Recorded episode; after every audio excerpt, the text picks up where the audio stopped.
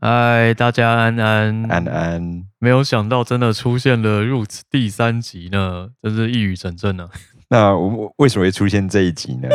就是我们录完第二集的时候，不小心看了一下录制的时间，发现居然这时间有点超出我们预期，有点 多，我们本来想说半小时会结束的呢。是。然后，所以于是就决定说，嗯，那我们为了，嗯，大家收听方便，然后以及就是你如果要找特定种族的规则也比较方便，对我们还是嗯，对不对？我们就决定在录完第二集之后，再多录这一小段，对，然后来做回我们把这一集拆成两个部我分。们还是把就是上一集拆成两部分好了，是好， 所所以这就是这一集的由来。好。那我们准备开始。好，请大家收听小动物的规则。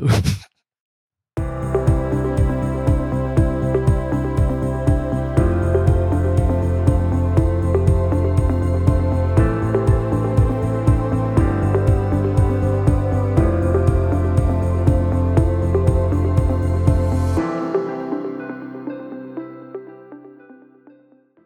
好，那接下来我们就要来到开始有点复杂的更两个困角难色的了。 角色。对，幸好我个人还蛮爱小动物。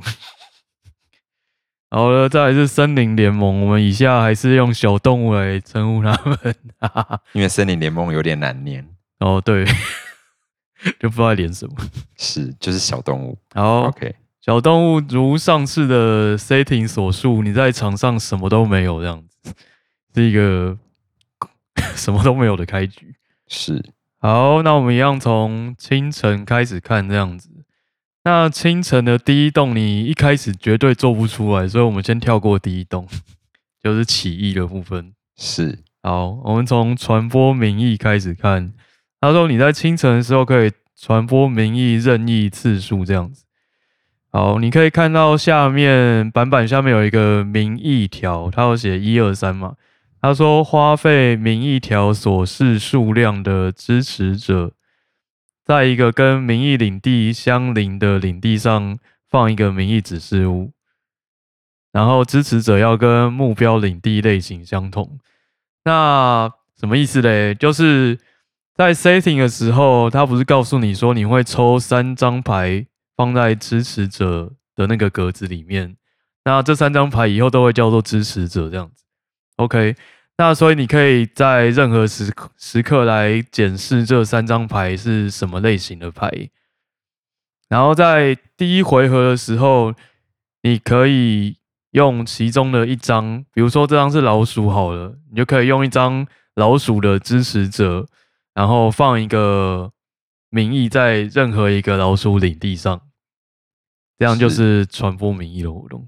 是，嗯嗯，你现在可以把呃，我们讲说手牌啊，对我们讲说最上面不是都会有一种属性吗？，对，兔子、老鼠、狐狸或者是飞鹰嘛。嗯，你可以现在把它想成是对于小动物来说，这每一张牌都是一个支持者的概念。对是，对，然后这个支持者是什么属性，它就是写在上面的那个符号。是的，好，好，所以说呢，因为你一开始就会有三个支持者嘛，所以你理论上就可以传播民意三次， 是没错啊，对，因为前三格都只要花一张牌，那从第四格开始就要花两张，那越后面越贵这样，对，因为你会看到，呃，你本来民意在你的板板的下方那边，它会有十个摆满的民意嘛。对那你会看到前三个民意上方有个黑色的条嗯写着一嘛，对，所以就代表说你传播的前三个民意都只需要一个支持者。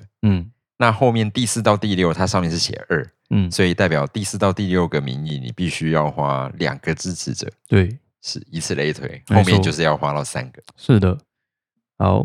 然后他告诉你说，有一个放置限制是每一块地都只能放一个名义指示物。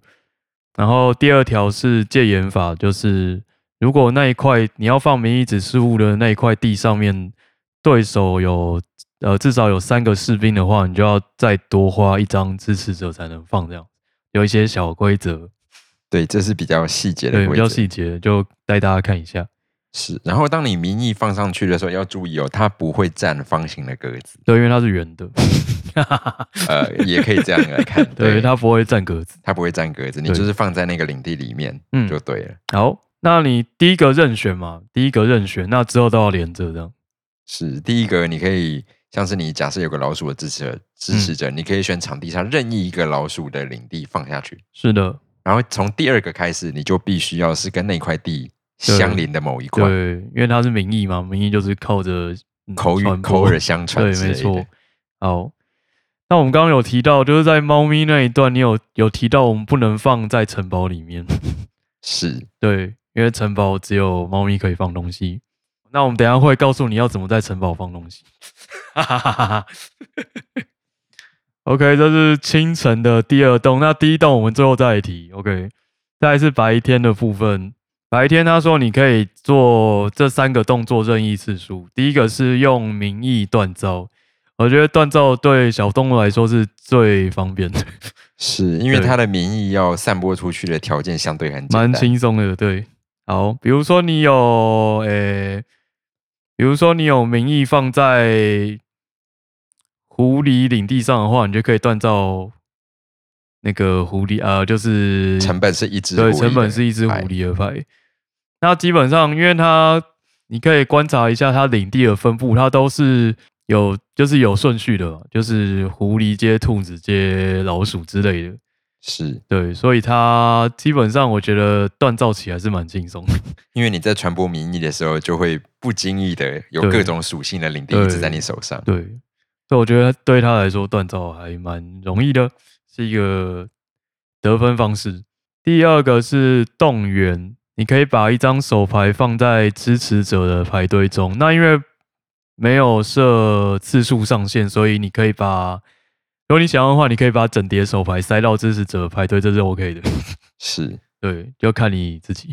所以对小动物来说，手牌通常比较多数时候嗯，都是被当成支持者 来用对，因为居多比。较好用。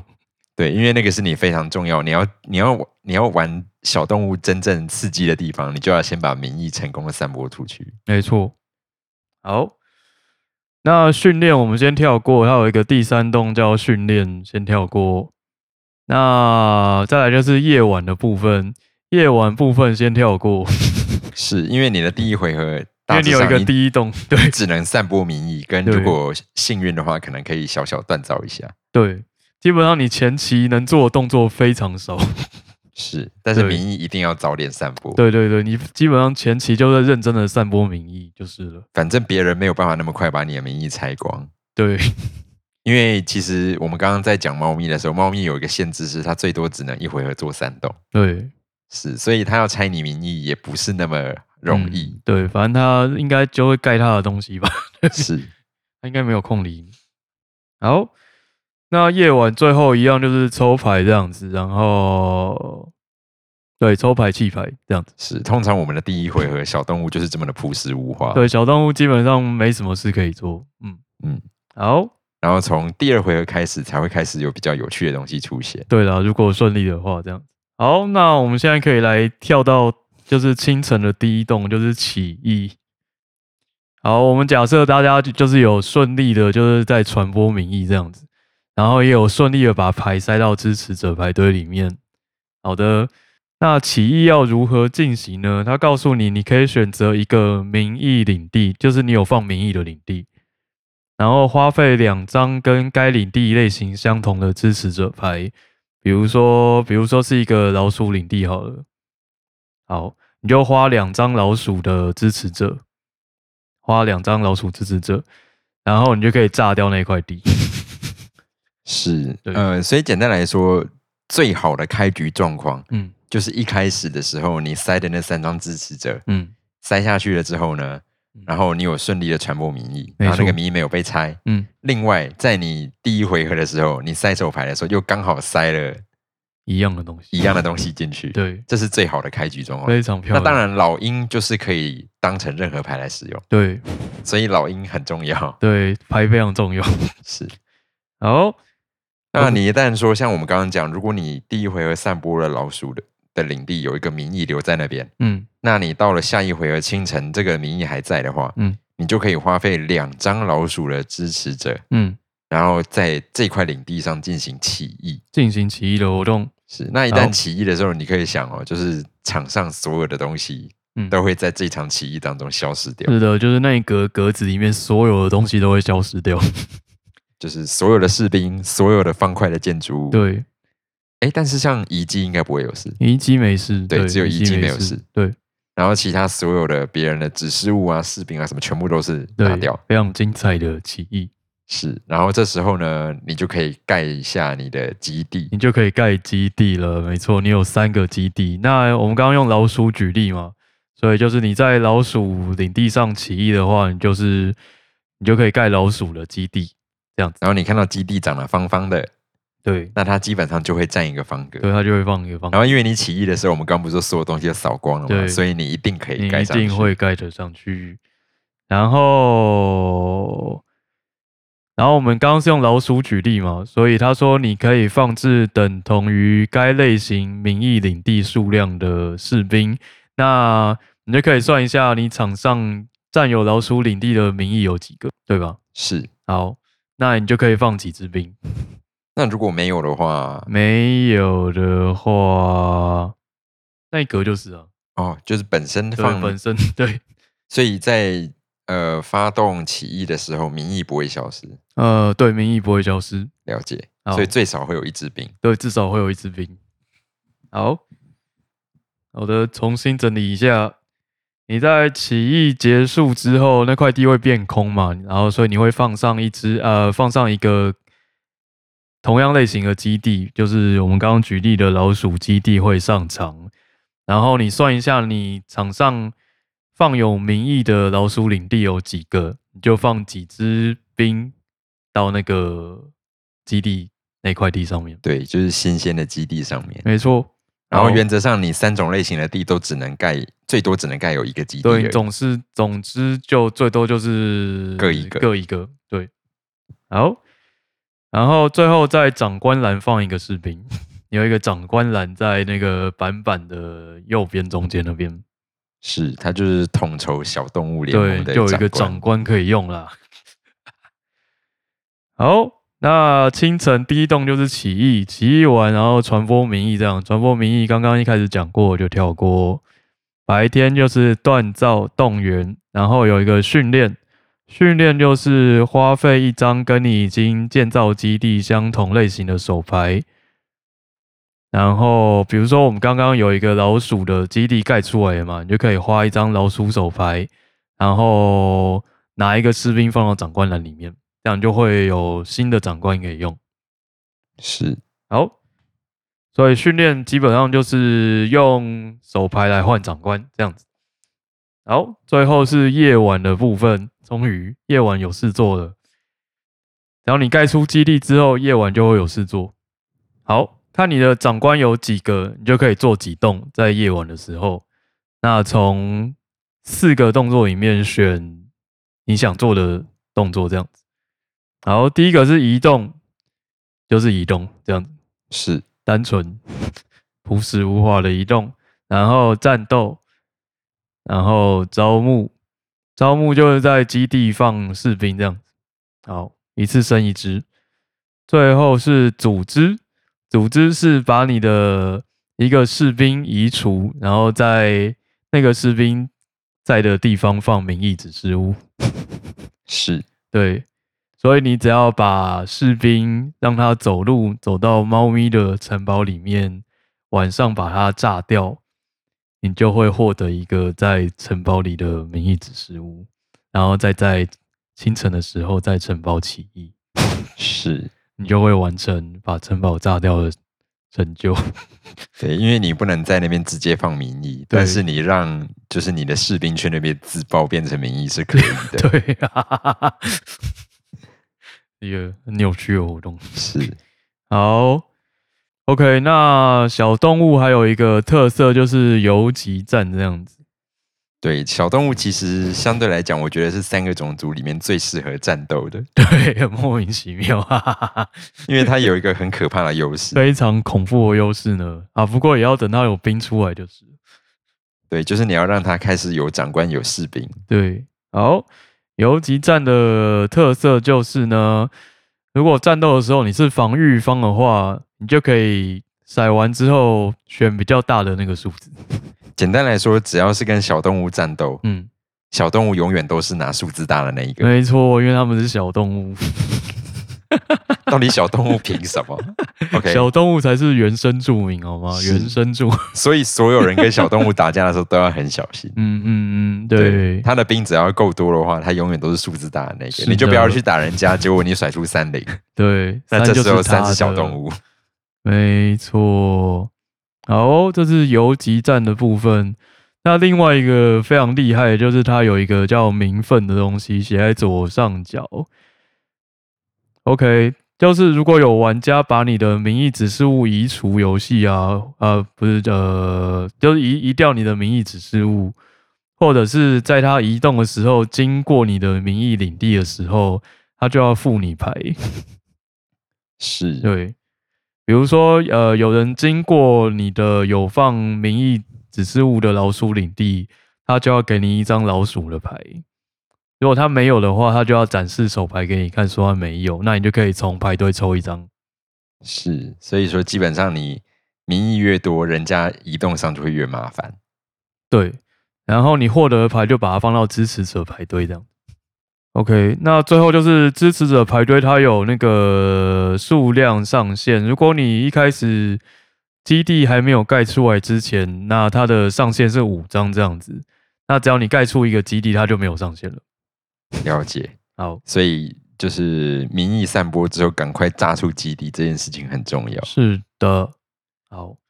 那基本上我自己是觉得小动物蛮有趣的啦。然后，不过它的得分手段看起来就是只有放名义指示物比较明显，然后第二就是锻造这样子，是其他看不出来有明显的得分手段。对小动物，其实它的得分就比较迷样一点，对，因为你我知道说得分在散播哪里民意，除非你就是一直散播民意，然后别人一直猜你民意。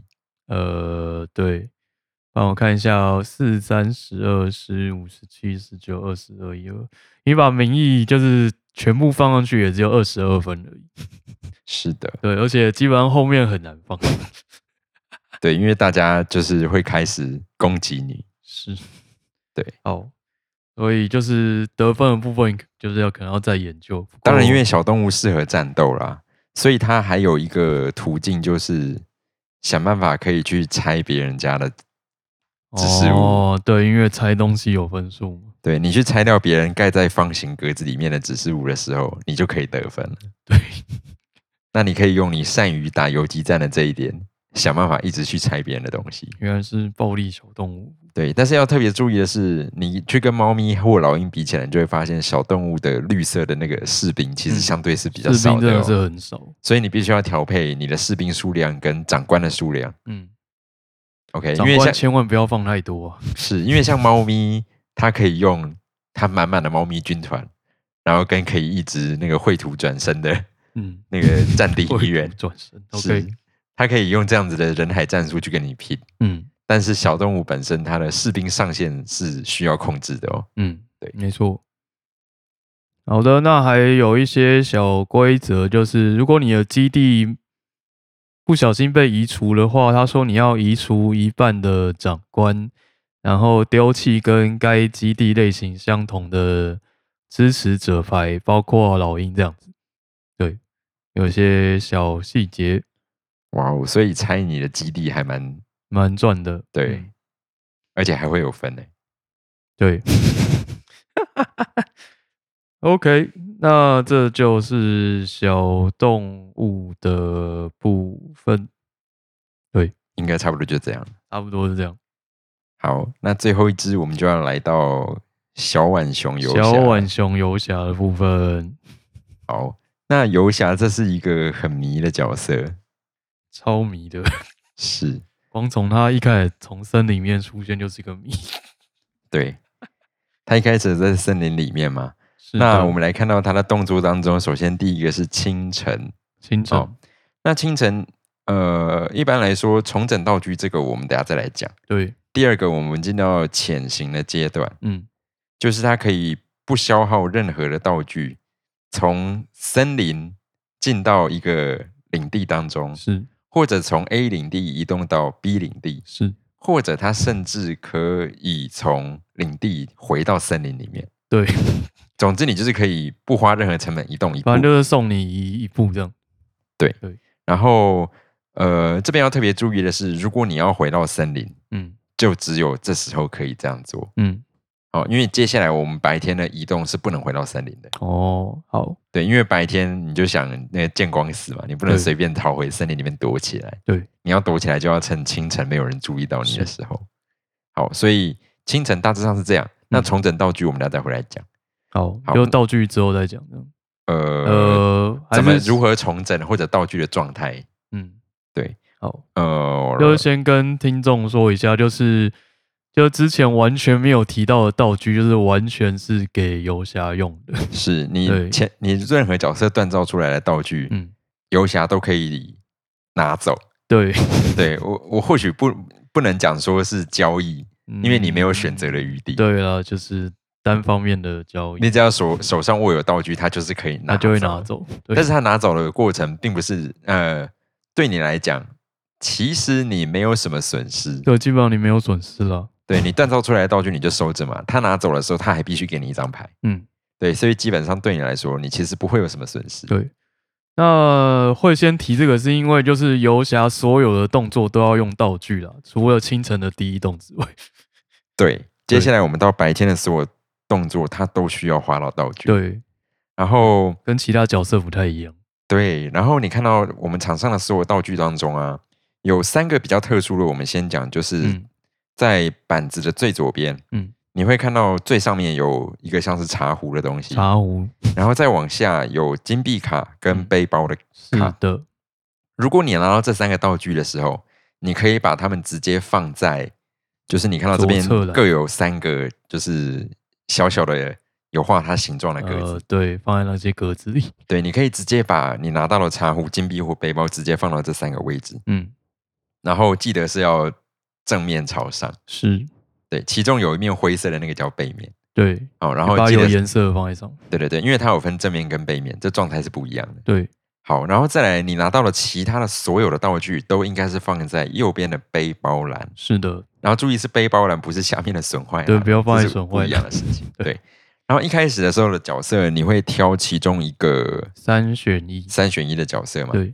然后这个角色会决定说你起始会握有什么道具。呃，会有四个起始道具。对，那你拿的起始道具如果是有包含左边那三种其中一种，你其实就可以直接放进去。，对，就是左上角有写 S 的起始道具。是。那为什么会叫你说放在左边哦？原因是因为当你放在左边的时候，它就不占你背包的空格数。是的，它就跟一般大部分的 RPG 游戏一样，它的道具会占格子。是你 RPG 游戏就是那道具数量是有限的，是的，对，所以背包的格子数量要注意。那所以你可以注意到，在左边的栏位最下面有那个背包嘛，对，然后其实你的背包越多，你右边可以放的道具就会越多是。的，对，好，那大致上这个是它最初始的设定。嗯那我们就到白天的活动，哦，清晨就这样子吗。清晨的话有重整道具，我哦，们把道具消跳了再过回来跳讲过重重整。整对道，具，OK，那白天的话，我们就一个一个来看。其实它相对来讲，白天还蛮直观 的。对所谓的，因为它没有士兵，你知道吗？对，它没有士兵。对。那首先第一个，你如果花一只鞋子，嗯，你就可以移动一步。 对，是。那什么叫花鞋子呢？你在背包当中彩色的那一面就是你可以使用的状态。嗯，那你假设用一只鞋子移动了一步之后，你就要把这只鞋子翻到背面。嗯，让它变灰。变回，这个就是已经使用。嗯嗯，哦，所以你的回合当中呢，你可以使用任意数量的道具，只要你可以用，是，然后每一个使用完都是翻到背面。嗯，那再来，我们看到下一个探索，探索一般来说是用在就是遗遗迹，迹的部分你。可以把遗迹里面的道具拿走。对，因为在 setting 的时候，我们每一个遗迹下面会塞一个 R，就是左上角有写 R 的道具这样子。是，那你就可以翻开其中一个，然后在翻开前，其实你不会知道那是什么，呃，对，理论上不能知道对，的。理论上不能知道。然后你只要每次探索都可以加一分，哦，好，对，所以说理论上场上有四个一击。你就至少会有四分，对，以我个人习惯，一开始没有要做什么的时候，你就我通常就去是赶探快险拿吧。对道具。对，因为你拿了道具，你才有办法做更多事。 对，没错，是，然后再来，呃，协助的部分就是我们刚刚讲的，你如果呃其他角色锻造出了道具，他就可以选择拿走你那个道具，然后给你一张牌，嗯，这就是协助。用牌换道具，对，然后当然协助的部分呢，有一个关系条在右边，那这个我们等一下再回来讲好这件事。好，然后再来，呃，我们先讲简单一点的袭击，啊，送牌有限制吗？没有，送牌没有限制，不用看什么地点。看一下哦，哦，有有有有有，好对，忘记这个了， ，OK OK，就是假设你今天你要交易的那个玩家，他在狐狸领地的话，嗯，那你就必须要给他狐狸领地的手牌，才可以拿他的道具好，哦。当然，老鹰就可以任随意便交换，嗯，是好，好。那再来下一个，我们先进到袭击好了，就是那个十字弓箭那个 OK，单纯的袭击，对，袭击非常的单纯，你可以，呃，就是你今天走到了那个领地上面，上面只要有任何的士兵，嗯，你都可以直接把它移除掉。很棒的这不是战斗哦，对它就直接射袭箭，击把它射掉。对，哦，那如果没有士兵的话，嗯，你就可以直接射掉配件，很开心的，非常开心哦。然后这个配件一旦射掉的时候，理论上你就会获得一分，对，因为这也是移除配件的一个部嗯分没。错，然后要注意的是，不是只能移除方格里面的、哦，它也可以移除民意，嗯哼，诸如此类。对，然后再来，呃，锤子的话就是可以用来锻造。是的，对，那它的锻造相对比较特殊的是，因为游侠永远就只有他一个人，对，所以他可以锻造什么就取决于他站在哪里。哇， OK，所以其实游侠有一个被限制的点，就是他每次锻造，他一定只能锻造一种属性。对，所以你会看到有的锻造牌可能是要狐狸、兔子、老鼠各一只，嗯，这种的游侠一定不能锻造。对，那但是如果是三只老鼠，它怎么锻造呢？你今天就只要游侠站在老鼠领地，嗯，一次用三只锤子，对你需要先获得三只锤子，是，那你这时候就可以锻造出三只老鼠的那个锻造卡，是，然后再来就是战斗。嗯，那游侠的战斗也是蛮特别的，对，要依靠你那个握有剑的那个数量。对，有一个剑，是，然后呃，当游侠战斗的时候，假设你手上握有三把剑好了，嗯，那这时候你可以把一支箭翻成背面发动战斗，嗯，然后命中的上限是没有损坏的箭的数量。那我这边要特别强调一件事情是，只要没有放到下面损坏区的，它都可以计算你的命中的数量上限。嗯，OK。那所以像我今天假设我有三支没有坏掉的箭，我可能有两支已经翻成背面了，也没关系。嗯，我今天发动第三张第三支的时候，把它翻成背面，我的攻击力一样最高是三。哦，好哦， OK，但是这时候要注意哦，如果今天对方假设也攻击到你了，嗯假设对方攻击你两点，嗯，那这时候你就必须要挑你背包里面任意两个道具，把它移动到损坏区。好，对，OK，那损坏区比较特别的是，呃，我们待会来提到修复跟重整这两件事情不太一样啊。好，对，那战斗大致上是这样的机制。嗯，那剩下一个任务嗯，任哦，务我，们回来讲到任务这一块。任务的话，因为我们在一开始的时候，游侠就会获得三张，他他自己有专属的一个任务对牌你有一库个任务区，对，然后一开始的时候你会翻出三张，嗯，那这三张首先它会有一个属性，对一样在上方会有老鼠、兔子、狐狸三种属性之一。对那完成任务的方式很简单，就是下面会有几个道具嘛，对，他那会叫你交道交道具，对，那你只要有它上面需要的那所有道具，嗯，你就可以站到那个领地上面。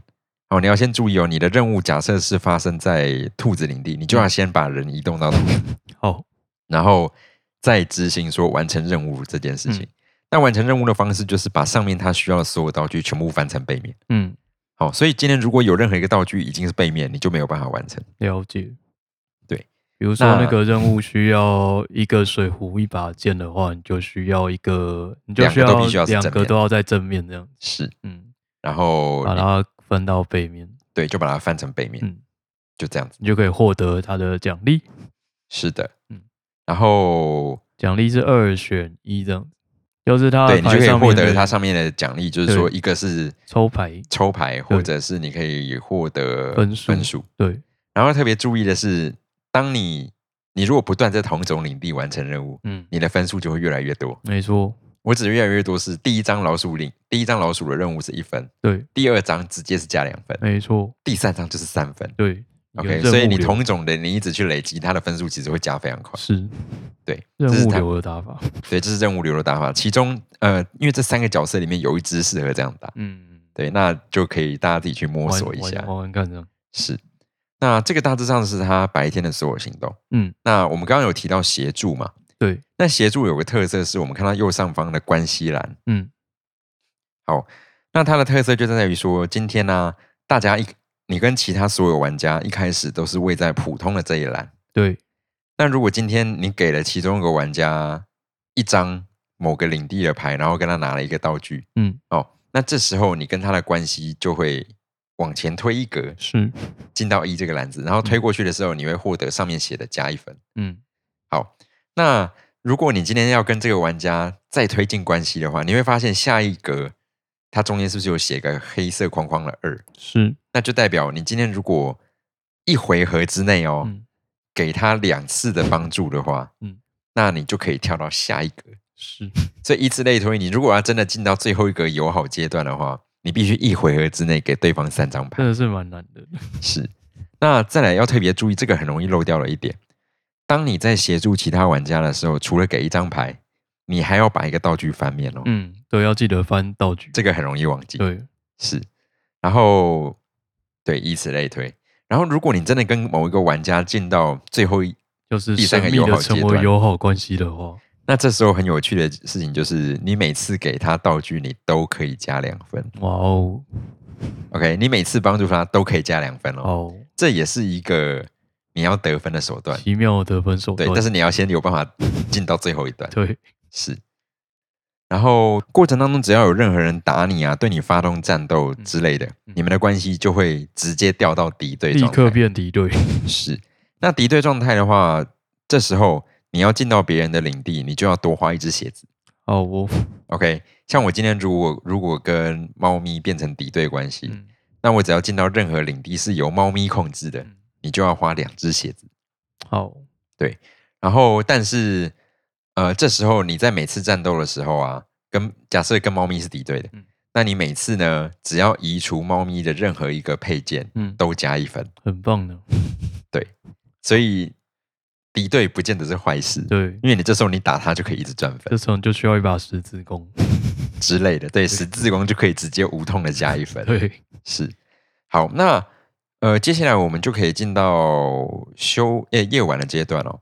嗯，夜晚的话，这边我们刚刚有提到嘛，首先第一个叫做休息。是，如果你在树林里面的话，嗯那基本上你就可以把本来放在损坏区的所有道具直接移动回到背包里面。哦，对，所有道具哦。好，所以这呃，一般来说，我们刚刚讲到道具损坏的状况，其实大致上只有战斗会发生。嗯因为你使用只是翻面，不会让它进到损坏区。嗯哦，那一般来说，如果你要把损坏的道具修复的话，除了休息，你就只能用锤子了。对，然后，呃，这个是休息的功。所以，假设今天有一只浣熊，有一个游侠，嗯嗯，它饱受攻击，一堆道具坏光了。嗯，这时候，通常它就只能选择在刚刚清晨的时候跑回树林里面。嗯嗯，然后接下来，它在白天就会有很多事情不能做。对。因为你一旦待在树林的时候，你不能探索嘛，对，什么几乎什么都不能做吧？对啊，你也不能协助啊，因为不会有玩家在树林，对，然后任务也不能完成， 嗯，顶多你只能修复，哦，但是一般来讲，你不会在森林里修复，因为你只要到夜晚就会全部修回来。对， 对，所以一般来讲，你只要进森林，这回合就结束。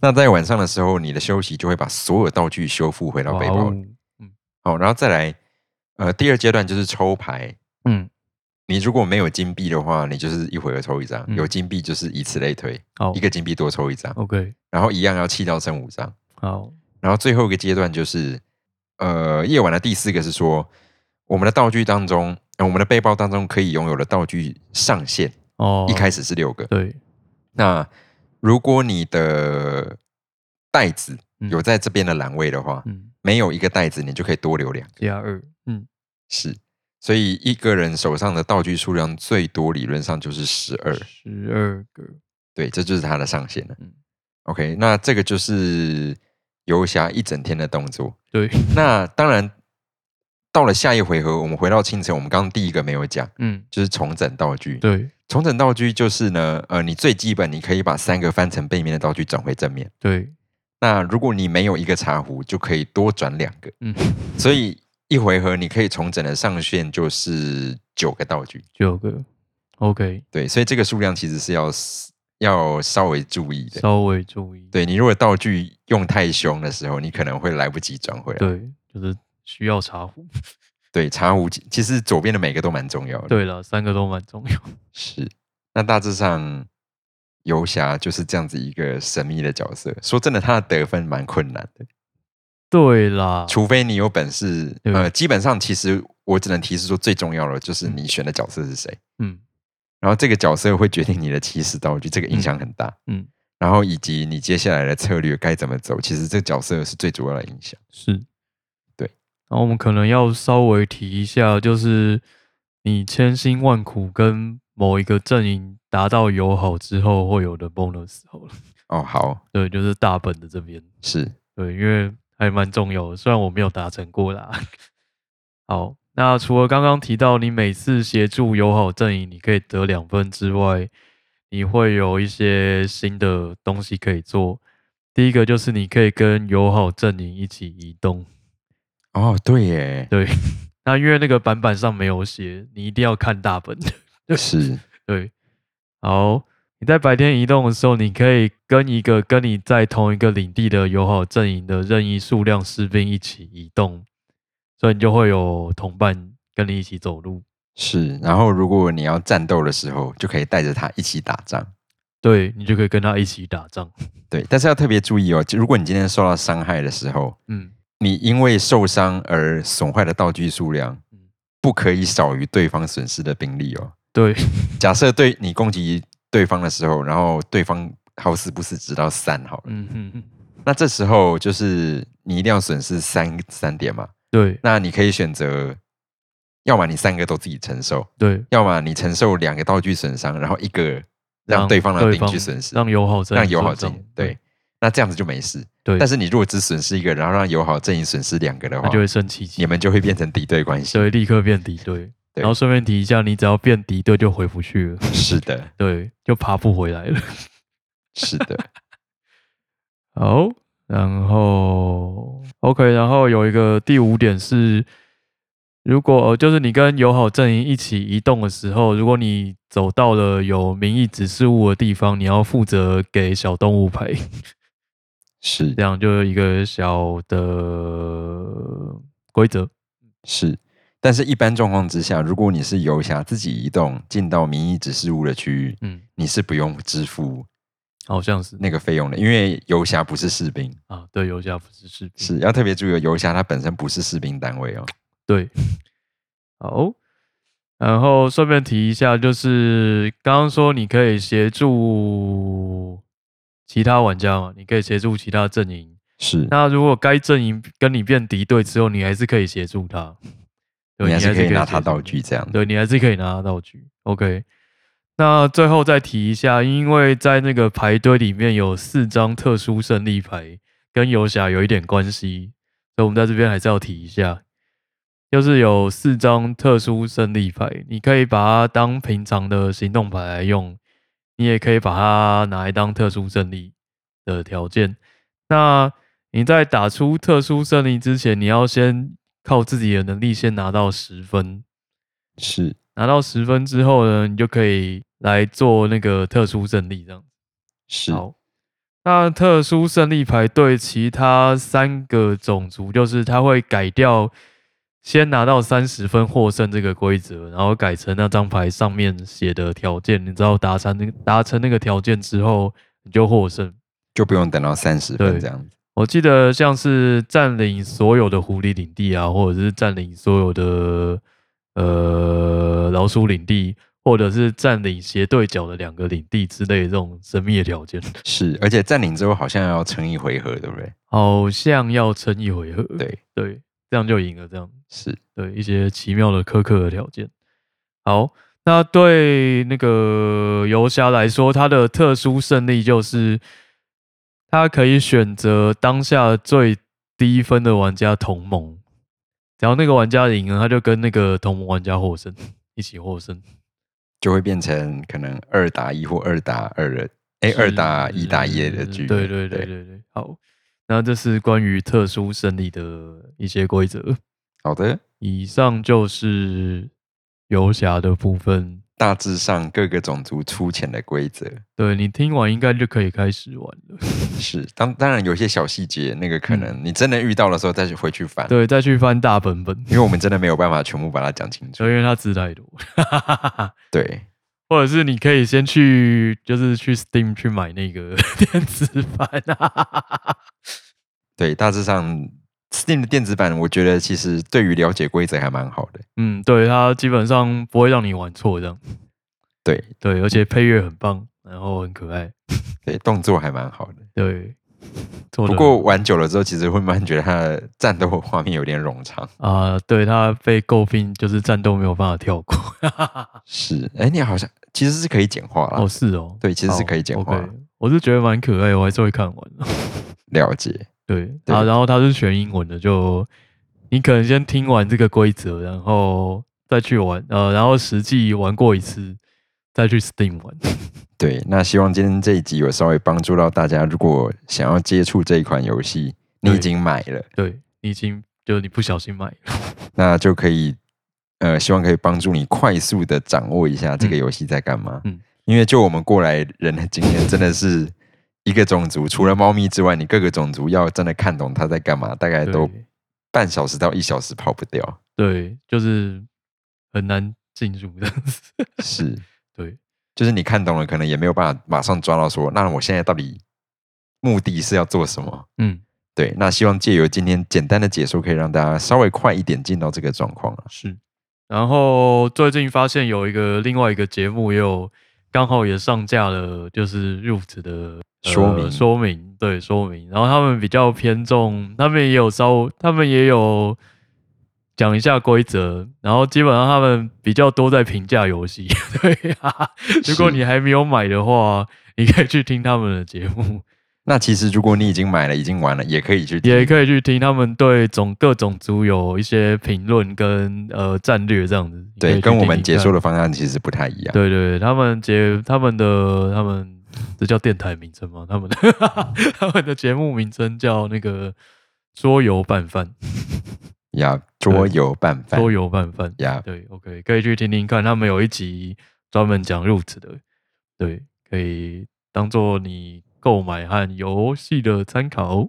是。那我们今天节目应该就先到这边好，希望大家游戏愉快啦， ，OK？那就我们下次再见，下次见，拜拜，拜拜。